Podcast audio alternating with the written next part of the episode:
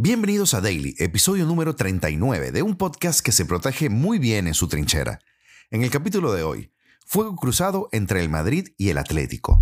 Hablaremos de la batalla campal entre el Betis y el Elche, el regreso de Marcelo a Fluminense y la perla que ha fichado el Real Madrid. Comenzamos. El Real Madrid y Atlético de Madrid se verán las caras por última vez esta temporada. Tras dos derbis previos donde los blancos siempre salieron victoriosos, ambos equipos capitalinos se enfrentan en el Estadio Santiago Bernabéu con objetivos bastante distintos. Por un lado, los de Ancelotti buscan una victoria que les permita seguir peleando por la liga, cosa que está bastante complicada, mientras que los de Simeone necesitan ganar para tratar de asaltar ese tercer puesto de la clasificación que les dé un poco de estabilidad y de paso dar un golpe a su eterno rival. El Real Madrid llega a este partido con la moral por las nubes tras haber arrasado al Liverpool en Anfield, un 2 a 5 para la historia que pone al vigente campeón de Europa a un paso de los cuartos de final de la Champions.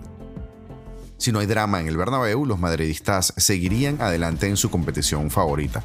Para este duelo, Ancelotti no podrá contar con Alaba, ni con Mendy y tampoco con Rodrigo, tres jugadores que de haber estado disponibles habrían jugado seguramente este encuentro. A pesar de estos contratiempos, sí podrá tener disponible a Chouameni, que está ya recuperado tal y como ha asegurado el entrenador italiano y podría ser titular. Con esta situación, la principal duda en la alineación de Ancelotti está en el centro del campo. El italiano, que ya sabe qué 11 pondrá, podría apostar por un doble pivote formado por Chouameni y Camavinga o solo poner al segundo con Cross y Modric. Ceballos también tiene opciones, aunque pareciera que menos. En defensa, el que formará en el lateral izquierdo será Nacho Fernández, que podrá seguir demostrando que se merece más minutos. Yo personalmente pienso que Nacho es el segundo mejor defensor en forma del conjunto blanco. Arriba, obviamente, formarán Vinicius por la izquierda y Benzema como principal referencia ofensiva. El brasileño, según Ancelotti, es el jugador más determinante del momento, mientras que el capitán quiere seguir con la buena dinámica goleadora que está demostrando tras el Mundial, donde va a gol por partido. El equipo rojiblanco ha recuperado la mejor versión del delantero francés Antoine Griezmann, que también se jugó un mundialazo, de cara al duelo en el Bernabéu, en donde el Atlético no ha vuelto a ganar al Real Madrid desde 2016 allá donde se impuso en otro partido liguero. El Atlético no podrá contar para el partido con el lesionado Rodrigo de Paul, con Dogbia y Reguilón. Y sí con el talentosísimo Yannick Carrasco, que sufría un cuadro faringio, y Memphis Depay, que tenía molestias musculares. El Atlético de Madrid ha sumado cuatro victorias y un empate en los últimos cinco partidos, lo que permite estar cerca de alcanzar a la Real Sociedad. La mejoría de los de Simeone es notable y quieren demostrarlo en el Bernabéu, donde ya jugaron bien en la Copa del Rey, aunque terminaron perdiendo en la prórroga es un partido de altísima tensión entre el Atlético y el Madrid y habrá fuego cruzado, porque de perder los blancos, uno de sus máximos rivales estaría asestando un golpe durísimo para las aspiraciones de la liga y estaría a la vez rompiendo con una mecánica o una racha victoriosa, en un partido en donde el Real Madrid tiene muchísimo que perder y prácticamente nada que ganar.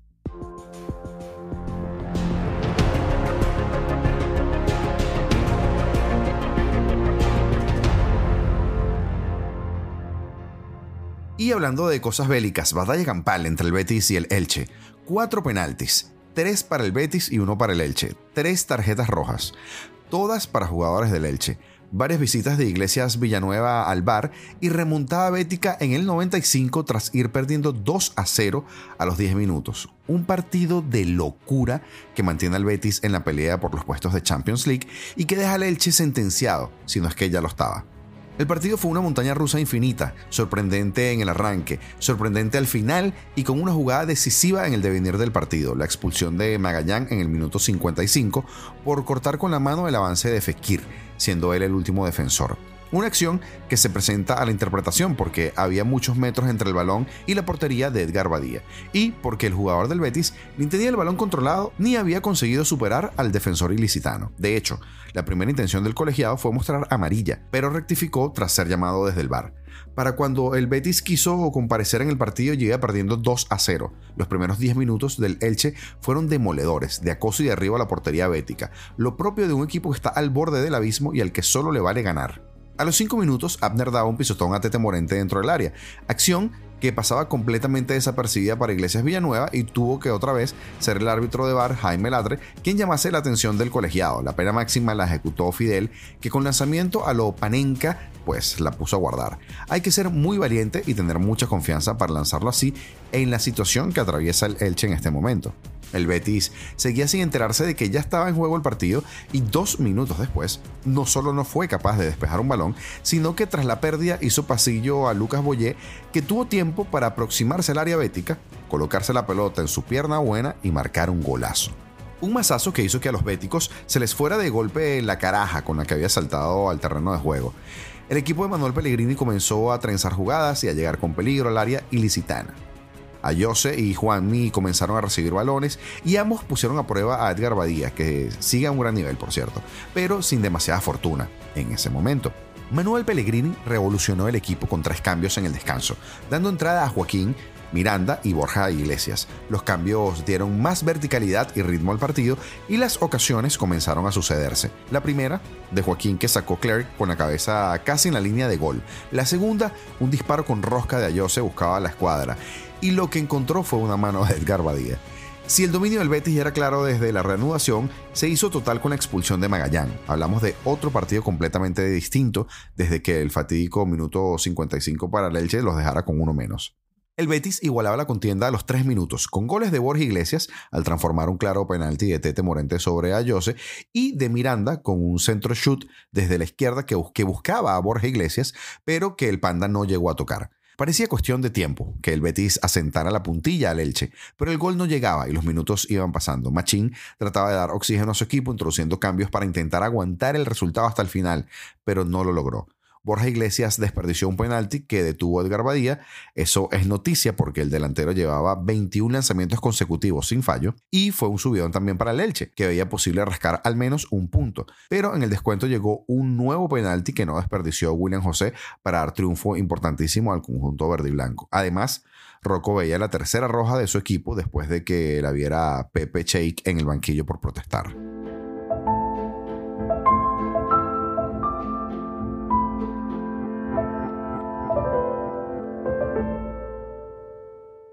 Y en un giro totalmente inesperado, Marcelo Vieira tiene nuevo equipo.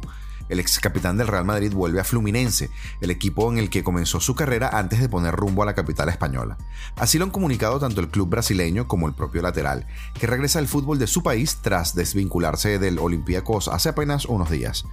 La hora de volver llegó, anunciaba por sorpresa el club de Río de Janeiro este viernes, acompañando el mensaje con la fotografía del veterano jugador en la que aparece la elástica tricolor. Allí comenzó su carrera futbolística con 13 años, cuando ingresó en las categorías inferiores antes de debutar con el primer equipo en 2005. Permaneció en las filas del Flu durante una temporada hasta que en 2006 puso rumbo a Madrid, al que se sumó en el mercado invernal de la 2006-2007 para afirmar una carrera que sería legendaria. Como madridista triunfó y logró consagrarse como uno de los mejores laterales izquierdos de toda la historia, además de conseguir un extenso palmarés que, hoy por hoy, supera al de cualquier futbolista que haya pasado por el conjunto blanco después de 15 temporadas y 25 títulos como madridista, se desvinculó del club al finalizar su contrato el pasado 30 de junio de 2022. Entonces firmó por Olympiacos, equipo en el cual ha estado, equipo en el cual estuvo media temporada, puesto que una vez cerrado el mercado invernal rescindió su contrato. Ahora regresará al lugar donde empezó todo, para en principio poner fin a una larga carrera como profesional. Por el momento se desconoce el tiempo en el que permanecerá vinculado a Fluminense. Con la temporada en el fútbol canariño a punto de comenzar, el jugador buscará seguir ampliando su palmarés y con el Brasileirao y con la Copa de Libertadores, competiciones en las que su nuevo equipo es uno de los mayores favoritos para imponerse, pues espera estar sumando nuevos retos. Y cerrando con otra nota de merengue, el Real Madrid se hace con una de las grandes promesas del fútbol mundial. El conjunto blanco ha presentado a su nuevo fichaje, la colombiana Linda Caicedo, que llega procedente del Deportivo Cali.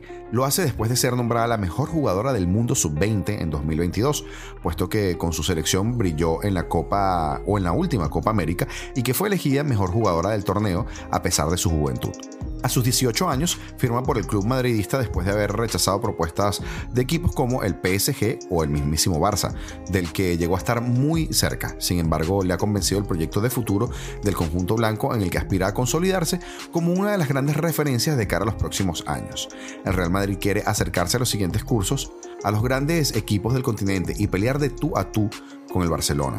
Por ello, desde la zona noble están trabajando para ir poco a poco encajando las piezas que les permitieron recortar distancias con su máximo rival, pero siguiendo una estrategia similar a la que lleva con el primer equipo masculino. En este caso, se ha buscado hacerse con un talento joven, aunque ya contrastado. El fichaje de Linda permite a las madridistas sumar un nuevo recurso en ataque de cara a lo que resta de temporada. Supone un nuevo salto de calidad a una plantilla que en verano ya fue reforzada con la llegada de Caroline Weir, Naomi Feller, Sandy Toletti o Kathleen Sousa, en un curso en el que buscarán su primer título con la Copa de la Reina. Después de llegar a Madrid el jueves por la mañana y pasar las respectivas pruebas médicas, Caicedo acudió a Valdebebas para conocer a sus compañeras y firmar su contrato por el conjunto blanco. En la tarde del viernes se ha hecho oficial su fichaje por el Club Blanco y ya veremos cuando salta a las canchas. Y este aquí el episodio del día de hoy, recordándote que este fin de semana habrán auténticos partidazos. No solo el derby de la capital se estará jugando, también tendremos finales de Copa. En Inglaterra la jugarán el Manchester versus el Newcastle y en la Copa Escocesa el Rangers versus el Celtic. También habrá un partidazo de la Premier League el domingo entre el Tottenham y el Chelsea. Por otro lado, el Marsella se enfrenta al Paris Saint Germain también el domingo y en la Bundesliga, el Bayern de Múnich también tendrá un partido de vida o muerte para sus aspiraciones a ganar la liga. Esto ha sido todo por hoy y hasta mañana.